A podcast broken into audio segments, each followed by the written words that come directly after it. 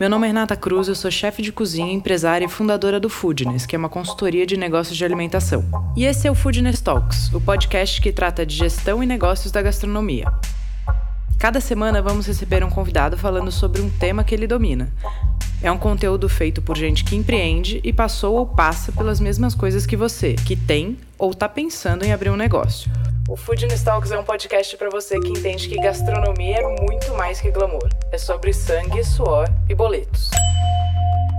E de entender que jogo a gente joga, né? Porque o jo existe o, o, o jogo do do valor existe o jogo do preço e nenhum deles está errado, né? Uhum, a uhum. gente só precisa ter clareza de qual de qual é ele, porque às vezes a gente fica com vergonha de jogar o jogo do preço e aí a gente fica querendo justificar aquilo de outras formas, e aí você perde até o foco principal, né?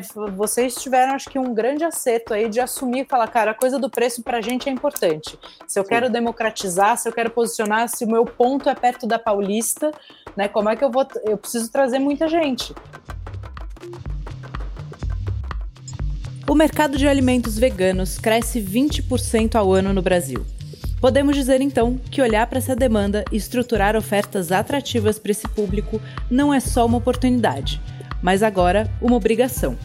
Desenvolver itens do cardápio ou do seu portfólio de produtos para esse público é uma estratégia também de posicionamento, de atração e retenção, não só dos veganos e vegetarianos, mas dos flexitarianos, grupo que consome produtos de origem animal ocasionalmente, mas tendem a reduzir o consumo de carne. E esse grupo tem crescido exponencialmente. E para a gente entender um pouco mais de posicionamento, mercado e oportunidades, convidamos Guilherme Carvalho, que respira essa realidade já há muitos anos e é sócio do Pop Vegan, restaurante vegano na região da Paulista, em São Paulo, que faz filas gigantes com frequência. Mais um Foodness Talks e dessa vez a gente recebe o Guilherme Carvalho, que é dono da Pop. Gui, não vou ficar eu te apresentando, conta você da, da, do seu histórico até chegar até aqui. Muito bem, obrigado, Rê. Cara, primeiro é, dizer da minha alegria de estar aqui, porque como eu te falei, né, eu sou super seguidor e ouvinte já há alguns anos aí, acho que quase desde que começou o Food Talk. É, já ouvi muito, já aprendi muito, já fiz contato com gente que eu conheci eu, ouvindo, né? E fui atrás para fazer conexões e tal. É, então, muito legal mesmo. Estou felizão de estar aqui. É, e o Pop Vegan, né, o Pop Vegan Food, que é o nosso maior restaurante vegano, restaurante, pizzaria, hamburgueria é, vegano do Brasil, é, e agora também uma indústria de ingredientes, de produtos congelados. É, tem seis anos, é, começou, na verdade a gente começou com restaurantes veganos há uns nove anos, é, caiu de paraquedas e aprendeu lá, e, na, e o Pop abriu, já inaugurou com muito mais experiência nossa, somos três sócios, é uma empresa familiar, né? É, eu, minha esposa e uma irmã de consideração nossa. Eu, Ou Mônica seja, Carol, já tem um desafio aí, né? Já tem um desafio que a gente gerencia muito bem, graças a Deus. É, e a bom. gente é muito feliz com essa estruturação da sociedade. E o propósito sempre foi né, o posicionamento, a ideia do pop, assim como era dos restaurantes que a gente tinha antes, que a gente chegou a ter quatro restaurantes de São Paulo antes, é, sempre foi da comida, de oferecer a comida vegana com preço acessível de verdade e com um sabor é, inquestionável, com sabor para qualquer um. Então, um sabor para qualquer um e um preço para qualquer um. Né? Essa sempre foi a nossa visão para quebrar esses dois grandes preconceitos que a comida vegana enfrenta, né? de ser muito cara ou de ser sem graça. E, modéstia à parte, acho que a gente faz isso com excelência há, há seis anos com o Pop. Não, muito legal. E você tinha negócio de alimentação, já trabalhava nesse meio ou foi ou veio de outra de outro lugar para empreender nesse segmento? O meu background é de terceiro setor, é, fazendo ativisto, ativismo e militância de proteção animal. É, tá. E também ligado à questão da alimentação vegetariana e vegana. Então, desde sempre, a minha vida profissional foi isso, e aí, há nove anos, surgiu a oportunidade de fazer, exercer esse impacto por meio do food service. E aí, e aí o resto da história foi, foi isso. A gente primeiro teve um grupo de quatro restaurantes, e depois saímos e abrimos um, só nós três, né? Lá a gente tinha outros sócios, abrimos só nós três, aí sim com os sócios certos, né? É, para o um negócio realmente dar certo no longo prazo, é, abrimos o Pop Vegan, que rapidamente se tornou um, um fenômeno, assim, desde 2017. E vocês todos são vegetarianos ou veganos? Somos, os três sócios é, são, são veganos. É, eu sou o, o, bebê, o vegano há menos tempo, sou vegano há 15 anos. Então a, a, a, Mônica é vegana há quase 20 anos e a Carol a gente diz que é da primeira turma vegana do Brasil há 20 e muitos anos, é, que era uma, uma vertente do movimento punk é, e que tinha, começou com essa coisa de veganismo no Brasil. Assim. Então, somos veganos, somos é, realmente temos essa empresa, fundamos essa empresa como uma forma de realizar é, uma missão ideal de mostrar para as pessoas que a comida vegana é isso, né? É, é, é, gostosa. Você vai ter comida vegana sem graça, do mesmo jeito que você tem qualquer outro tipo de comida vegana sem graça. Você vai ter comida vegana cara, do mesmo jeito que você tem qualquer outro tipo de comida cara. É, mas que isso não são características inerentes à comida vegana, que ela pode ser é, atrativa, né? Nesses aspectos, e acessível para todo mundo. Sim. E aí o posicionamento de marca de vocês, Gui, além de ser vegano, vocês também cuidaram muito dessa coisa da democratização, né? A coisa do valor é um posicionamento muito forte da marca. Sim, é, o, a gente, para você ter uma ideia, a gente chegou a, a gente ganhou muitas manchetes quando a gente inaugurou e nos anos subsequentes, é, com almoço vegano à vontade, 10 reais na Avenida Paulista. É, 10 reais era uma, uma participação nossa na campanha Segunda Sem Carne, né, um movimento que incentiva as pessoas a pelo menos uma vez por semana experimentar novos sabores e, e fazer refeições é, veganas.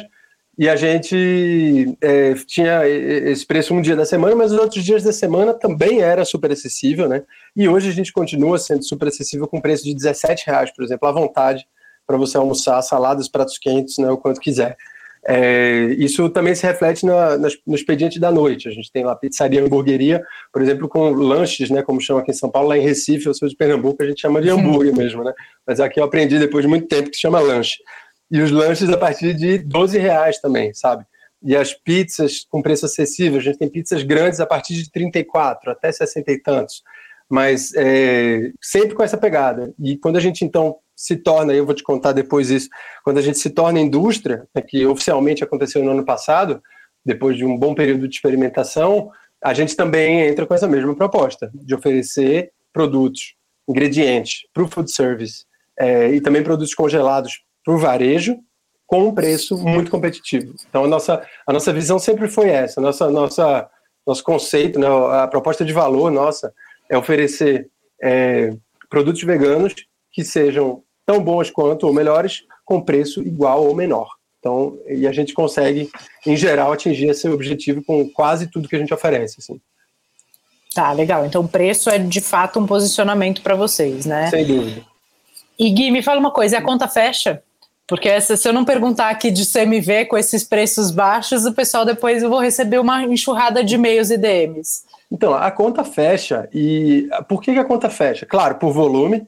A gente hoje atende de 1.500 a 2.000, é, de 1.500 a 2.000 refeições, vamos dizer, né, por dia, é, com uma única loja, é, que fica aqui na região da Avenida Paulista, em São Paulo. É, e a gente, é, claro, o volume ajuda muito a conta fechar, é, nos dá muita condição de boas compras, de, enfim, né, de otimização de custos em geral, mas também a conta fecha porque o ingrediente é mais barato. É, embora você tenha esse, esse, esse estigma é, errôneo, né, de que a comida vegana é mais cara, a gente escuta isso muito, né, ah, para ser vegano tem que ter muito dinheiro e tal. É, na verdade, qual é a parte cara da feira, né? Você não precisa ir longe, você pode perguntar para qualquer cidadão, qual é a parte cara da feira? É a carne e o queijo ou são os, os legumes, frutas, verduras e grãos e tal, né? É a carne e o queijo. Então, na verdade, é, se a gente usa os ingredientes certos, quer dizer, não, não usa os ingredientes errados, aqueles ingredientes veganos que são, saem da curva, que são muito caros, é, sei lá, determinados cogumelos que são mais caros, ou castanhas, ou enfim, é, ou comprando certas coisas congeladas que ainda hoje no mercado, exceto, exceto por alguns fornecedores como nós, que oferecemos barato, né, é, você encontra caros, é, você consegue oferecer né, uma refeição com preço mais baixo do que o boteco da esquina que está vendendo o, o PF ou o buffet também, né, com carne. Então a, a conta fecha por isso também, né? Porque o ingrediente é mais barato. Certo. E aí, vocês tiveram ali uma, um boom também nas redes sociais, né? Te, teve uma campanha que vocês fizeram que ficou uma fila gigante, acho que era da pizza, não era? Conta um pouquinho é, dessa história. É, a gente tem uma base é, muito engajada, assim, de, de seguidores e tal. É, hoje a gente, embora mais, olha só que interessante, né? Isso é muito legal para quem pensa em, em, colocar, ter opções veganas no seu cardápio e tal. Hoje, mais de 70% do nosso público é, consumidor não são pessoas sequer vegetarianas. São Ótimo, majoritariamente próxima pessoas. Pergunta. É, então, pessoas não. Desculpa, já estou comendo as suas perguntas aí. Mas é, são mais de 70%. Então, é, isso mostra né, o quanto você tem esse público. Eu ouvi o, o podcast em que você entrevistou também a Camille, da Incrível, uhum, da Seara, né? É, e é exatamente esse público flexitariano, né, que ela inclusive comenta lá, é, que é, é a massa, né, realmente o, o, grosso do volume de qualquer restaurante vegano ou que ofereça é, opções veganas. Então, é, essas ações também que a gente faz, a gente, embora a gente tenha esse público muito misturado, né?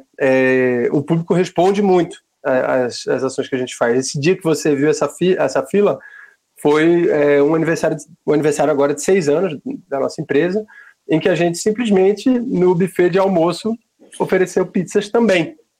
E a resposta foi avassaladora, assim, muito mais do que a gente imaginava do público. A gente teve fila é, literalmente dando a volta no quarteirão, assim é, como a gente teve em outras ocasiões que a gente fez. A gente já fez um dia almoço por um real. Aí uhum. o negócio ficou bem louco, assim. Mas, mas a gente tem um engajamento muito grande. A gente está aí com 110 mil seguidores no Instagram. Aliás, por favor, quem está ouvindo aí, fica à vontade para seguir, arroba popveganfood. É, e, e, um público que realmente responde muito a, a, tudo que a gente faz, inclusive as nossas ações sociais também, a gente engaja muito é, o público a participar dessas ações sociais. A gente faz doações de marmitas é, para motoboys, mais de 1.500 marmitas todo mês para os motoboys de aplicativo. É, a gente tem outros projetos sociais aí que eu posso falar, se você quiser também, que é, gera muito engajamento na nossa comunidade. Assim. Então é muito legal quando a gente vê essa resposta na prática ali, né, na, na calçada. E essa ação era não tinha nada a ver com preço, era só que vocês estavam disponibilizando pizza no buffet também, é isso? Exatamente, não, não, mudamos o preço, então foi até uma resposta acima do que a gente esperava, assim. Foi você vê que realmente é, o público eles, eles gostam de participar, sabe? É isso é que é muito legal. Não é questão de, por exemplo, quando a gente fez o almoço por um real, não é porque a pessoa não podia pagar 15, na época era 15, sei lá, que ela ficava, que ela ficou duas horas na fila é porque ela queria participar, é porque ela curte, ela acha bacana a, a, a ideia, o propósito, a visão né, do, do pop e ela quer participar. Então, é, é, isso que a gente sente quando a gente faz essas ações, assim, uma resposta muito grande. Então, hoje o que você está me dizendo é que mesmo né, vocês tendo é, essa preocupação com preço, isso acaba sendo também é, um, não o ponto mais importante, né? Que vocês trazem essa coisa do engajamento, do pertencimento e da identificação com a marca. Isso é muito mais representativo do que o preço. É, eu acho que o preço para o consumidor fiel, né? É, que é uma grande parte do nosso público. É, a gente tem uma alta, um alto percentual de fidelização, assim, e de frequência de pedidos e tal. É, para esse público, o preço, né? É, para a pessoa se manter como um consumidor frequente, com certeza o preço é chave, né? Mas eu costumo dizer que o preço, a gente atrai pelo preço e seduz pelo sabor. Né? Então, primeiro a pessoa entra lá porque diz, pô, não é possível, né? Eu passo aqui todo dia perto, o negócio é 17 reais, eu vou lá um dia provar, né? Pelo menos um dia para provar. E aí a pessoa diz, putz, é, eu não sou vegetariano, eu não sou vegano, mas a comida é ótima, eu me sinto bem depois de comer, é uma delícia, é barata, ah, então vou vir mais, né? Então aí você tem pessoas que passam aí duas vezes, três vezes, quatro vezes na semana, mesmo que não sejam vegetarianos ou veganos, né? É, todos os dias. Isso é muito legal porque é justamente a nossa missão, né? É conseguir atingir é, todos. A gente não faz comida para vegano, a gente faz comida para quem, né, para quem come carne e que vai poder ali é, um dia, dois dias, quantos forem, é, deixar de demandar é, né, a carne, enfim, a morte de animais, é, os impactos ambientais, porque ela simplesmente vai ver que a comida é boa e com preço bom. Legal. E você tem dados do, do, de crescimento do, de número de veganos ou vegetarianos, Gui? Porque acho que isso, é, independente de, do, do, tipo de negócio que as pessoas que estão ouvindo aqui a gente é, tenham, é, essa é uma informação muito relevante, né? Porque o crescimento é muito exponencial, né? Por isso que eu até estou te perguntando dos dados é, atualizados, se você tiver. Isso acaba sendo não só é, uma demanda de consumo, mas acaba sendo também um posicionamento. Né? Se você tiver a opção, é, você atrai essas pessoas, né? Você, o que seja para uma segunda sem carne, ou para pessoas que querem reduzir, comer em melhor qualidade, em menor quantidade.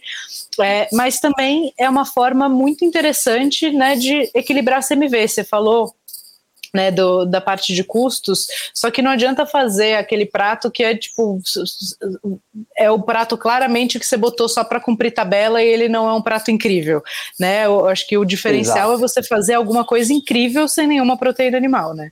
Exato, exato. É, e, e hoje, o, assim, né, falando um pouco sobre isso que você perguntou, que esbarra na questão dos benefícios de você ter comida vegana, né? É, eu acho que além do que eu falei do custo do CMV, que você comentou também, é, que, que essa parêntese. É muito legal que a gente, pela nossa indústria, fornece já para muitos restaurantes, pizzarias, hamburguerias, supermercados, empórios, é, que, que colocam esse produto lá na gôndola com preço igual a um, ou a um requeijão, ou uma pizza congelada, ou a uma lasanha é, que é de origem animal, né? E coloca lá a versão vegana do lado, é, e a gente tem uma, uma resposta incrível, a gente está hoje em 200 pontos de venda aqui, não, não só em São Paulo, mas em outras cidades e em alguns outros estados também. E um desses clientes, que inclusive é uma pequena indústria, ele fornece para restaurantes e ele compra de nós um pré-mix para fabricar um cheddar vegano. E ele falou: Eu não tenho, eu não vendo o seu cheddar vegano, né? compro o seu pré-mix, fabrico aqui o, o cheddar vegano cremoso, e eu não vendo para restaurante vegano. Eu vendo para um restaurante que simplesmente tem pratos com cheddar. E ele usa o seu cheddar. Por quê? Porque é mais barato do que os outros cheddars. Então, isso é muito legal. Assim, o cliente lá na ponta talvez nem saiba que está comendo cheddar vegano, porque ele é idêntico. É, e, é, e, é, aí que a gente vê o benefício que tem, que, vai, é, é, que pode ser aproveitado por qualquer restaurante, não só por um restaurante é, vegano. E o, em relação às estatísticas, assim, os números mais macro, né, a gente tem uma, uma estimativa de 14% da, popula da população se declarando vegetariana no Brasil. 14%? É, então, 14% é um público gigantesco. Quanto é, era isso há dois anos atrás, você sabe? Porque na, na verdade essa pesquisa, essa pesquisa eu acho que tem uns dois anos. É, acho que não sei se a gente tem um, um como olhar isso em retrospecto para para ver uma mudança assim ao longo dos anos. Mas se você analisar o crescimento né, em pesquisa, né, usando o Google Trends, as pesquisas do termo vegano, né, é, cresceu dezenas de vezes em poucos anos, assim. E o, e a, o mais interessante é o público que é flexitariano, né, que, já, que representa realmente, acho que a maior fatia dessa demanda, como, como a gente percebe, como a Camille, que participou aqui, também percebe, é, e que foi é, manifestado numa pesquisa que mostrou que dois terços dos brasileiros optam por comer é, vegetariano ou vegano, não, optam por comer vegano, desculpa, optam por comer vegano pelo menos uma vez por semana por escolha própria, não por uma questão de, sei lá, de custo ou de, né, de algum outro aspecto, mas por, por, por decisão própria. Então, é, você realmente tem essa, esse público grande reduzindo, né, os redutores, os flexitarianos. E uma coisa que hoje é pô, todo mundo. Vou até te perguntar, Rê. Espero que, né, que a sua resposta não, não refute a minha tese. Mas você conhece pessoas veganas na família ou em grupos de amigos? Sim. Perfeito. E talvez alguns anos atrás não conhecesse tanto. É, e, a gente, né, e a gente hoje vê isso, né? Você tem hoje pessoas que se consideram vegetarianos ou veganos é, em todo grupo social, em toda é, em todo círculo social, em todas as empresas, em todas as famílias. E aí rola o chamado poder de veto daquela pessoa vegana de ir para um lugar que não tem uma boa opção vegana, né? ou boas opções veganas. Então, você vai sair em família ou em um grupo de amigos para almoçar ou para jantar, ou até mesmo vai pedir um delivery, mas, pô, vamos pedir de um lugar só, né? não vamos pedir de vários lugares. É, e essa pessoa fala, tá, né? As pessoas ah, tem que atender, né? tem que ter opções veganas bacanas para aquela pessoa. Então, esse poder de veto faz com que muitas vezes o restaurante não vegano, é, que não tem opções boas, ele não perca só um cliente ou dois, ele perca um grupo inteiro, né? Sim, ele é... perca aquele grupo que saiu para almoçar junto, ele perca uma família no final de semana, tem várias situações, né? É, exato. Então, assim, é, são, são de verdade, assim, todo, a gente sente na pele todos esses benefícios de você ter é, pratos veganos no cardápio. No nosso caso, somente pratos veganos no cardápio, mas mesmo aqueles que têm é, outros, outros, outros cardápios também. E, o, o, e um outro benefício muito legal que a gente vê, que eu acho que quem trabalha com comida, é o nível de preocupações é, sanitárias que a gente tem, sabe? É, é muito mais confortável você trabalhar com produtos vegetais em termos de risco sanitário, em termos de contaminação, em termos de todas as normas de boas práticas de manipulação, quantas tábuas você tem que ter para isso, para aquilo, quantas, né? É, e, e, e, no próprio mesmo do risco de, de, de contaminação e de é, você ter produtos estragados oferecendo um risco à saúde do, do cliente e tal, é, é, bem menor, né? Então, isso é mais uma vantagem que eu sei que é uma grande dor de cabeça para todos nós, donos de restaurantes, né? E, e, a gente sente muito. A nossa nutricionista diz que é, morre de alegria de trabalhar no pop. Ela não é vegana, mas ela diz que morre de, é trabalhar, de trabalhar no pop porque tem muito menos dificuldade. Né? Sem dúvida. O Gui, mas uma coisa que, que é legal da, da gente trazer também e, e, de falar é o seguinte: é, a demanda ela cresce, né? E é, pode ser estratégico você ter uma parte do cardápio, né? Não, não só como uh, propósito, pode ser estratégico em termos de custo, em termos de posicionamento, você ter um pedaço do seu cardápio dedicado, você pensar em bons pratos. É, para você se colocar no mercado e para você pegar essa galera do poder do veto. Eu acredito muito nisso também e, e, e já já vivenciei até situações tipo, ah, vamos nesse aqui que tem mais opções para mim. Uhum né? E porque não são. Não, hoje em dia, eu vou te dizer que há 10 anos atrás você podia ter só a opção. Hoje você precisa ter boa parte do cardápio dedicada e pratos consistentes, né? Não é só botar lá o, o, o negócio de, de berinjela e tá, tá bom, o vegetariano né? come isso. É, eu, fazer, ah, então eu posso fazer isso aqui com berinjela, e grelha a berinjela e bota no lugar do, do steak. Não é, é isso, né? Você é pensar isso. um prato, pensar os sabores, pensar as texturas, para que de fato aquele cara que gosta de carne, inclusive, fique muito impressionado. Sim, né? exato. Ou, ou até não perceba que, que comeu um prato sem proteína animal. Exatamente, exatamente. É por isso que a gente sempre diz que a comida vegana é a mais inclusiva, porque você vai ter é, qualquer tipo de consumidor comendo e gostando se o negócio for realmente bom. Você tem que colocar uma coisa que você acredita que é bom. Né? Não estou colocando isso aqui para aqueles caras que têm restrição. Não é sobre restrição, sabe? Não é uma visão de restrição, é uma visão de inclusão né? é, e, de, e de encantar a todos. Né? Então, por favor, é, donos de restaurante, não façam isso de ter uma opção que, ah, se mudar isso e aquilo e aquilo, fica vegano. Né? É, isso é um quebra-galho, realmente, né? É o que você diz. Hoje em dia não basta ser, ser vegano, ter um prato, não basta uma opção ser vegana, ela tem que ser muito boa, né? E de preferência não ser só uma, né? Ser várias, ser, como você falou, ser uma boa parte do cardápio.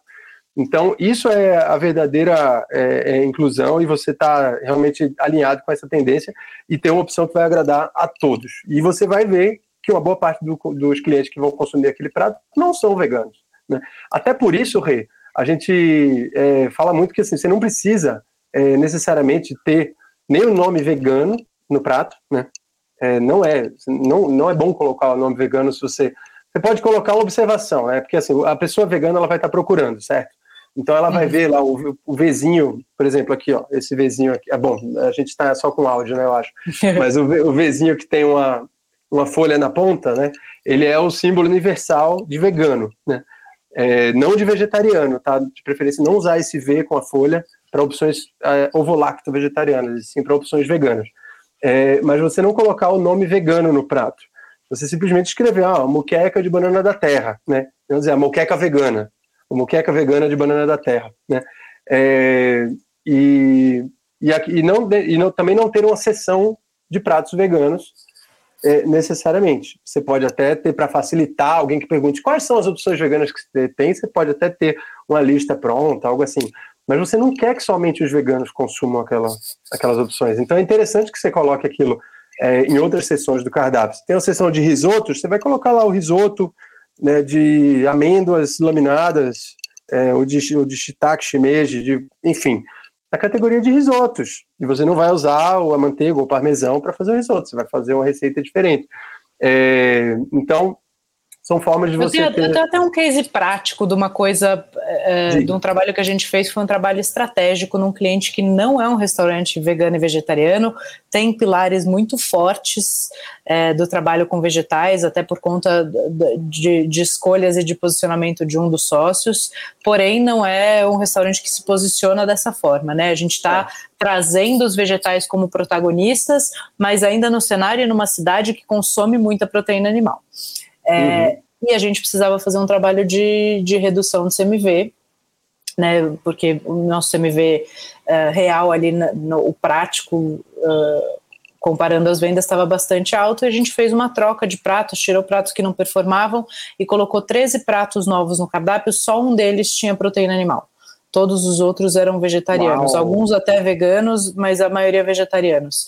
É, Tá. E pratos muito, muito atrativos, né? Acompanhamentos e pratos muito atrativos. E a, e, e a gente teve uma resposta imediata na queda do CMV, na satisfação dos clientes, porque foram pratos muito bem recebidos, né, eles performaram muito bem de vendas, porque também se eles não performam bem, não adianta você botar um prato que tem um CMV baixo que não vende, né, não vai mudar em nada seu CMV real.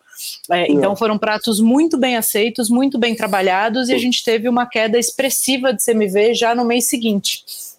Então, esse é um case prático, né, de como um trabalho estratégico Olha, com itens e ingredientes vegetarianos ou veganos pode fazer diferença no seu negócio também, né, além de, toda, de todo esse crescimento. Fantástico. Se você não quiser fazer merchan, não precisa, mas eu já quero muito saber onde é. Depois eu te conto, porque como é, é um, um passo estratégico que a gente deu interno, eu não vou, não, como eu não pedi autorização, não vou falar de que cliente que é.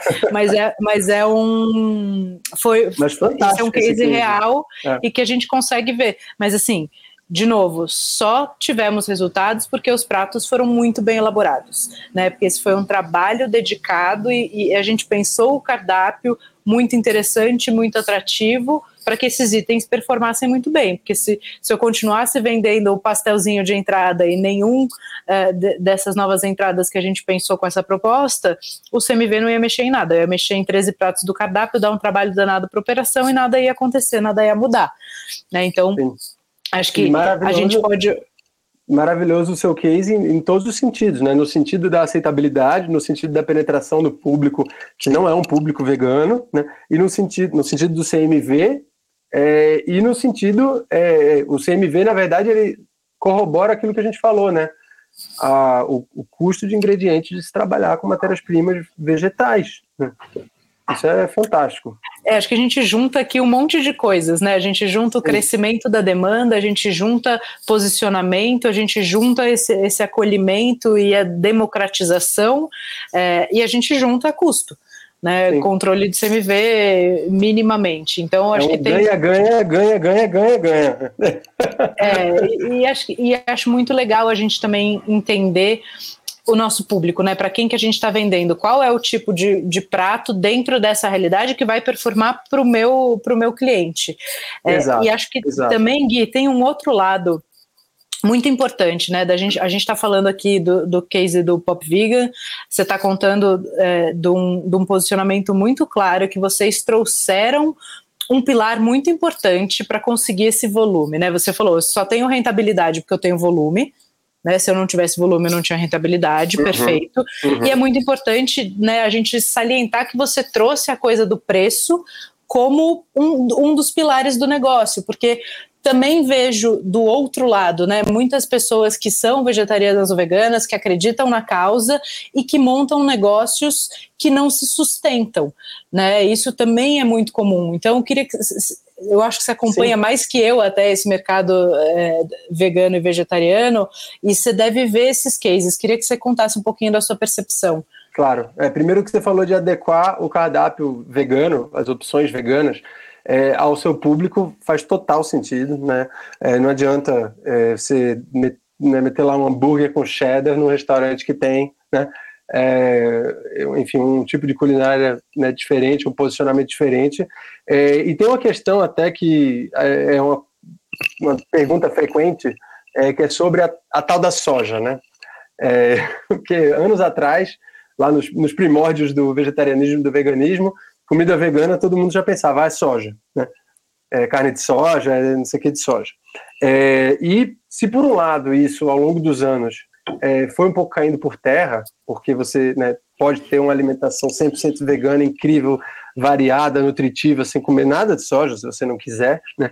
É, por outro lado, também, é, a gente continua tendo uma, uma presença desse ingrediente para quem quer utilizá-lo, é, e uma queda de alguns mitos em relação ao uso da soja. Né? Já, se, já ouvi tudo possível sobre soja em relação em termos de mitos de que vai te fazer mal isso, vai te dar o hormônio, não sei o que lá, né, porque a, a concentração de agrotóxicos é X, e, né, como se fosse maior do que, do que a gente encontra, que não, também não é verdade. É, todos mitos que foram caindo por terra. É, então hoje você tem pessoas que dizem, ah, eu não gosto de coisas com soja, ok, né? É, mas é um ingrediente que a gente inclusive usa no, no pop vegan e que, vou te falar, né, com o tipo de culinária que a gente oferece, a, ajuda a atingir o CMV que a gente precisa, né? É, porque você trabalhar, por exemplo, com. A gente tem carnes vegetais, certo? A gente tem hambúrgueres, a gente tem almôndegas, a gente tem, enfim, lasanha, a gente tem carne moída, a gente tem vários pratos, é, inclusive pizzas também, né? Com frango vegano, com calabresa, linguiça calabresa vegana, com bacon, com lombo, né? A gente tem tudo isso. E para você ter esses produtos de carne vegetal é, sem utilizar soja, você acaba quase que inevitavelmente é, chegando num CMV maior, numa margem menor. Então, custando é, caro, né? Custando caro, chegando num preço final maior também, que não é, é a acessibilidade que a gente preconiza. Então, é um ingrediente que, tirando os, os preconceitos e as, os estigmas é, do passado, né, os mitos, é, a gente costuma dizer, we love soja, sim, mas também não precisa, né? Quem não quer comer soja pode ter uma excelente, excelentes opções, inclusive lá no pop sem soja. Agora, o, a questão que você perguntou do. Eu, eu acho que quando você fala sobre miss, pessoas que têm a missão, a visão, né, de oferecer uma comida vegana e que acabam trocando os pés pelas mãos, é, eu acho que. Em termos de negócio aí, mesmo, tá, Gui? Porque assim. Mira num público que de repente não dá volume ou não consegue posicionar, e aí, ou é muito chita ou tem uma, uma defesa ali que acaba afastando quem não é vegetariano. Você está me falando hoje que 70% do seu público não é vegetariano. Se você não tivesse esse público, você não pararia em pé, seu negócio fecharia as portas, né? Exato. Mas, Gui, eu tô falando assim, mesmo em termos de negócio, né? Muitas vezes as pessoas que têm esse ideal e que acreditam que são veganas falam, pô, vou abrir um negócio com esse propósito, que é maravilhoso, que é genuíno, né? Você acreditar naquilo que você quer vender, mas às vezes as pessoas é, criam quase separa, separatismo, sabe? Então, assim, aqui é só vegano, quase que eu só acolho veganos. Então, você cria uma barreira para não, quase que excluindo quem não tem e quem não e quem não come só é, dessa forma. E você mesmo falou que hoje no seu negócio 70% do seu público é não vegetariano, né? Então, a, mesmo em termos de negócio, esses, é, esse posicionamento tem que ser muito bem feito, né? Porque senão, mesmo o seu negócio não pararia de pé se você não tivesse esse 70% do público que é flexitariano, que tem que é, talvez até flerte com a, com a ideia de comer menos carne, mas você entendeu que ali preço para você, além de um posicionamento, era fundamental, que sem preço, se você não entrasse com essa justificativa ou com, ou com esse argumento de venda muito forte em relação à venda, talvez você não, em relação a preço, talvez você não atingisse o volume que você precisa, né? Sim, é, eu acho que a, a, os, eu acho que um grande erro que acontece é, quando alguém que tem esse propósito, né, é, decide abrir um negócio ou, ou, ou, faz a administração do negócio, é, é, vamos dizer assim, colocar no seu, na sua gestão, no seu dia a dia, na sua vida, o propósito, entre aspas, acima da, gest, acima da gestão. Né? Então, é, o fato de você. É, acima do negócio, até, né? É, o acima do negócio, sem perceber que, que aquilo vai fazer com que seu propósito caia por terra também, né?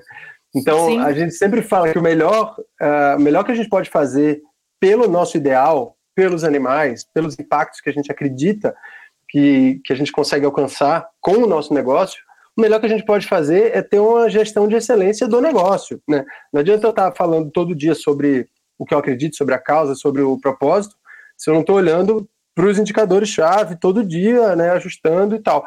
Então, contratando bem, treinando bem, é, medindo indicadores de experiência do cliente, né, porque hoje, se alguém aí, se alguém né, ouvindo é, que, que, se, né, que seja vegetariano, vegano que queira abrir um negócio nessa linha, também por uma questão de propósito, né, é, esse hoje talvez seja o grande problema que a gente encontra, né, uma, uma baixa régua de experiência do cliente, né, é, em restaurantes vegetarianos e veganos. É, então, a gente, claro, você não precisa ser um restaurante premium, um restaurante que tem um ticket médio alto, para ter uma boa experiência do cliente. Né? Claro que vai ser diferente a experiência do cliente num restaurante mais caro num restaurante mais barato. Mas a, a, boa experiência ela pode existir em qualquer lugar, certo? Mesmo num lugar Sim. com ticket médio baixo. É, então, pô, se eu faço um pedido de delivery, meu pedido chega num tempo ok, né? Se eu entro no restaurante, sou recepcionado, sou atendido de um jeito ok, o restaurante está organizado, o restaurante está limpo, a comida chega na minha mesa num tempo legal e não erram é, toda hora pedidos e, não, né, e o atendente não fica olhando para você, esperando você falar alguma coisa. É, então, assim, é, é, problemas, claro, de experiência do cliente a gente tem em qualquer segmento, é, mas eu diria que esse talvez seja o ponto central que a gente olha, né, que a gente tem que olhar para poder manter esses 70% ou mais de clientes que não são sequer vegetarianos interessados, né? Ele não vai Sim, isso significa voltando. que a, o, seu discurso não pode ser excludente, né? Não pode ser até preconceituoso com quem consome carne. Ele pode ser educativo, sem dúvida nenhuma, né? Ele pode e deve. A gente tem várias histórias de marca que, ti, que tinham como pano de fundo trazer e, e, e, formar um novo consumo, né? Cafés especiais, por exemplo.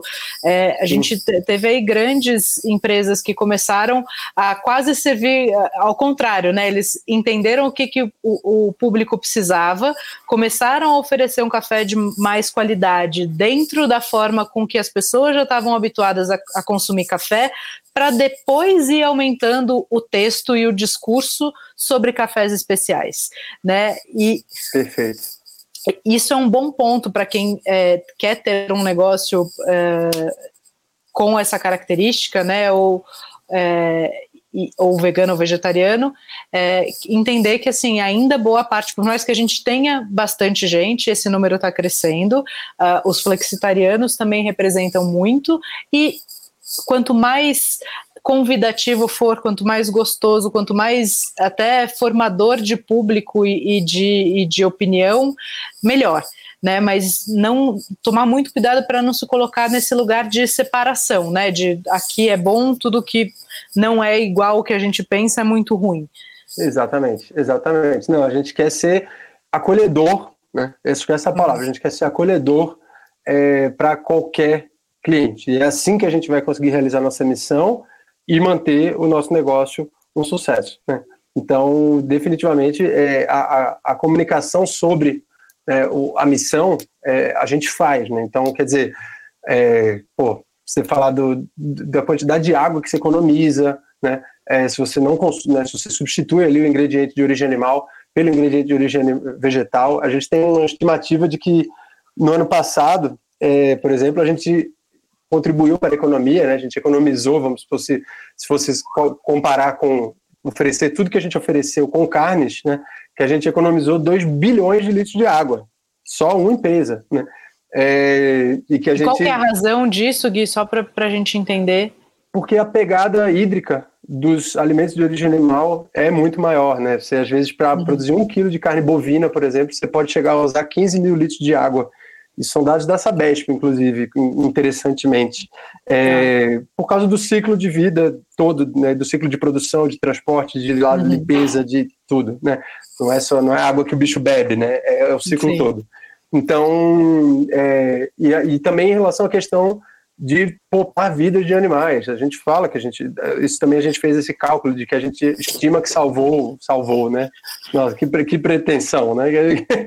Que, contribuímos para que né, é, 115 mil animais é, não fossem para o prato, né? Assim, se a gente considerar que, que a maior parte do nosso público né, não é vegetariano e poderia estar comendo carnes em outros lugares, mas eles optaram por comer ali porque simplesmente porque gostam de comer comida vegana boa e com preço bom, né?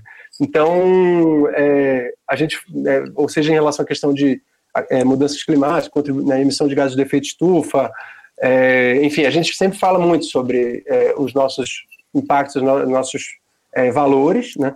mas de um jeito exatamente que você falou, de um jeito acolhedor, de um jeito a gente não precisa falar isso de uma forma é, conflituosa, né? Uhum. A gente não precisa falar isso de uma forma confrontadora, né? A gente pode falar isso de uma forma é, meramente compartilhar o que a gente pensa. Pode né? ser informativo, né? Pode ser de uma forma gostosa, que mesmo que quem está lá e que não e que não é vegetariano falou, nossa, eu nunca tinha pensado nisso. Né? Exato. Né? Acaba virando informação. Exato. E quando você faz isso do lado de um, né, enquanto você está saboreando algo que você diz, caraca, nem senti falta, né? O famoso nem senti falta, ou nem parece que é vegano. Ou são frases clichê que a gente escuta muito, assim, né? nem, nem senti falta, nem parece que é vegano. Ou, é, nossa, se eu morasse aqui do lado, eu, ser, eu, seria vegano. Se eu tivesse essa comida todo dia, eu seria vegano. É, ou um clássico que é a, aquela pessoa que chega levada por alguém, né? O pai da, de uma pessoa que já conhece e gosta do pop. Né? É, nós, homens, parece que somos bastante preconceituosos e resistentes a experimentar novas coisas. Né? Então chega o pai com a filha e já chega zoando o garçom, falando: quer dizer que aqui não é pizza sem queijo, né? Que história é essa? Eu vou sair daqui vou comer um cheeseburger ali na esquina e tal. E depois o cara falando: olha, Estou surpreso, estou muito satisfeito, achei tudo uma delícia. É uma das melhores pizzas que eu já comi. Isso é uma das coisas que a gente ama ouvir. Né? Então, isso é informação, né? Isso, isso, isso é uma construção, isso leva tempo. O cara chegou com preconceito, saiu de lá bem atendido, né? E, e com uma experiência boa, ele não vai ser mais resistente. Sim, exatamente, exatamente. Ele sai de lá já com outras. A gente quebrou um super preconceito, um paradigma ali, né? E é exatamente essa a nossa missão. Infelizmente, muitos, é, muitas opções que se encontravam, se encontravam no mercado é, construíram um pouco desse preconceito na cabeça de muita gente, né? Aquilo que eu falei lá no começo, né? Comida sem graça e comida cara, né? ou, ou às vezes ambos ao mesmo tempo. Sim. E, e é, é isso que a gente, é, nosso, a realização da nossa missão é saber que alguém se surpreendeu e mudou sua visão sobre isso, sabe? É, e aí, falando de gestão, vou até fazer um, um, recorte aqui com o que a Roberta Sudbrack me falou num evento recentemente. Ela falou: a minha grande causa é ajudar os pequenos produtores. Assim. Então eu não posso me dar o luxo de quebrar meu restaurante, porque senão eu vou deixar esses caras na mão. Né? Então, é basicamente falar, o meu propósito é, é, é, cuidar e espalhar ali a missão dos pequenos produtores e garantir que eles tenham esse sustento, que eles consigam abastecer a cadeia. É, tipo, eu tenho é, obrigação de prosperar. Sim, não, só, senão... não só pelos meus funcionários e suas famílias né, e a comunidade, mas também pela missão do negócio. Né? É isso. E, e, quando a gente coloca a missão nesse lugar, né, faz muito sentido. É, e que não que a gente desconsidere falar ah, a missão não é importante, muito pelo contrário, ela é muito importante. Ela é o que ajuda a gente a continuar nos dias mais difíceis, né? Só que não pode ser só paixão, não pode ser só a causa. A gente tem que encontrar uma maneira de sustentar a causa, e até pelos dados que a gente tem hoje, falando especificamente de restaurantes, os, os números de restaurantes que fecha, é, a gente vê que é falta desse projeto, né? Tanto de conceito, como de posicionamento, como de entendimento de mercado, como de gestão, e às vezes tudo isso junto. É, porque aqui a gente está falando de um público ou de um produto para o vegetariano que atende e só sobrevive porque é uh, friendly, né, vamos dizer assim, é para quem todos.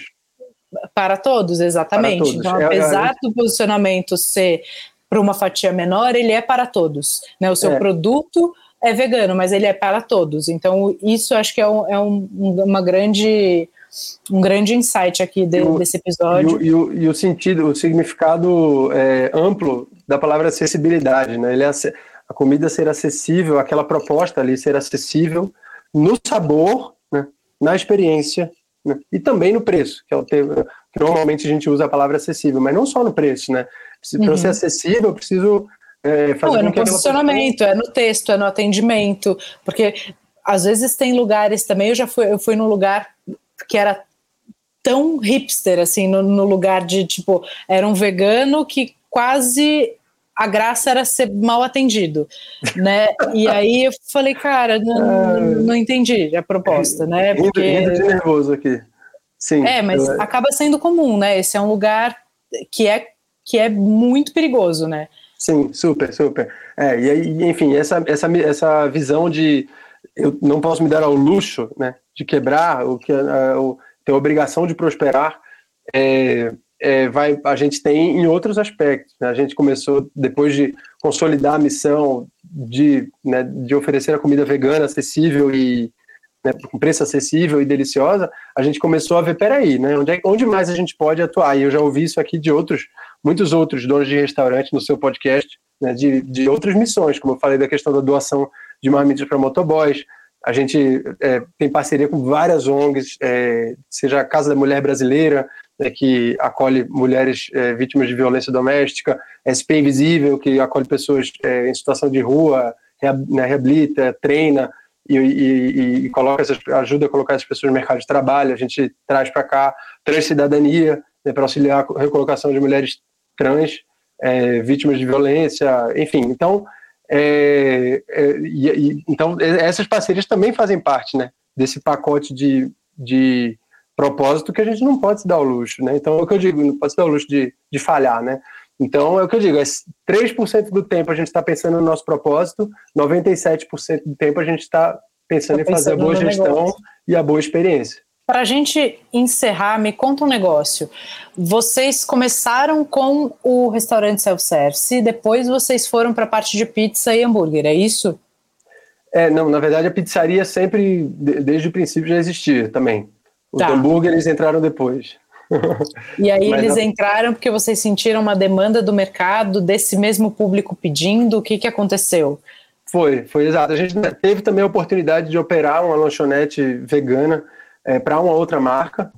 E, e aí a gente né, ganhou gosto por esse, por esse tipo de produto também e passou a oferecer com a nossa própria marca depois.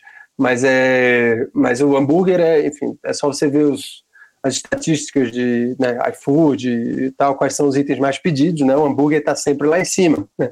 Isso não é diferente para hambúrgueres veganos, né?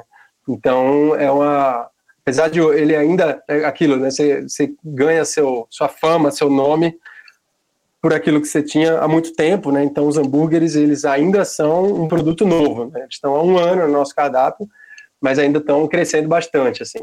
É, mas almoço, pizzaria sempre foi o nosso DNA, sempre fomos conhecidos por isso. Rodízio de pizza, né? É, por um preço também acessível. Então, e o rodízio em sistema de buffet, inclusive, hoje. Né? é, rodízio self-service, assim como o almoço, buffet self-service, é, ambos à vontade, com preço acessível, é, com bebida né, à vontade, enfim. Então, tem esse modelo que é bem prático, é, é bem também simples, né, no sentido de, assim, não, sem freak-freak, sem, né, não temos uma, uma preocupação em, em ter um serviço complexo, né, ou, né, porque Mas é uma, é uma, questão de posicionamento, né? Aqui a gente já conversou com gente de todos os tipos de negócio, de indústria, de restaurantes premiados, estrelados, de é, self-services, de então assim não é. existe é o negócio errado, errado, né? Exato. Existe o, negócio que é rentável ou não rentável e que, e é. que tem sucesso e que entrega um produto bom, um custo-benefício interessante.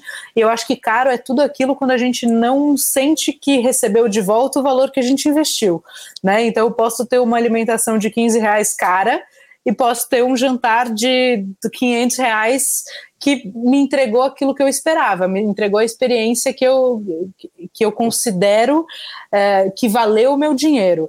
É tudo uma questão de custo-benefício, né? E é isso uhum. que a uhum. gente tem, é isso que a gente procura ter o melhor é, é, que existe, é o melhor custo-benefício possível. E de entender pode... que jogo a gente joga, né? Porque o jo existe o, o, o jogo do, do valor, existe o jogo do preço, e nenhum deles está errado né? Uhum, a uhum. gente só precisa ter clareza de qual, de qual é ele, porque às vezes a gente fica com vergonha de jogar o jogo do preço e aí a gente fica querendo justificar aquilo de outras formas, e aí você perde até o foco principal, né? Vocês tiveram, acho que, um grande acerto aí de assumir e falar, cara, a coisa do preço para a gente é importante. Se eu Sim. quero democratizar, se eu quero posicionar, se o meu ponto é perto da Paulista, né? Como é que eu vou? Eu preciso trazer muita gente. Sim. E essa clareza passa também pela questão de é, cardápio, que isso é uma coisa que a gente já ouviu muito. É, as pessoas têm equívocos em relação a vegano versus é, sem glúten, versus sem açúcar, versus é, orgânico, né?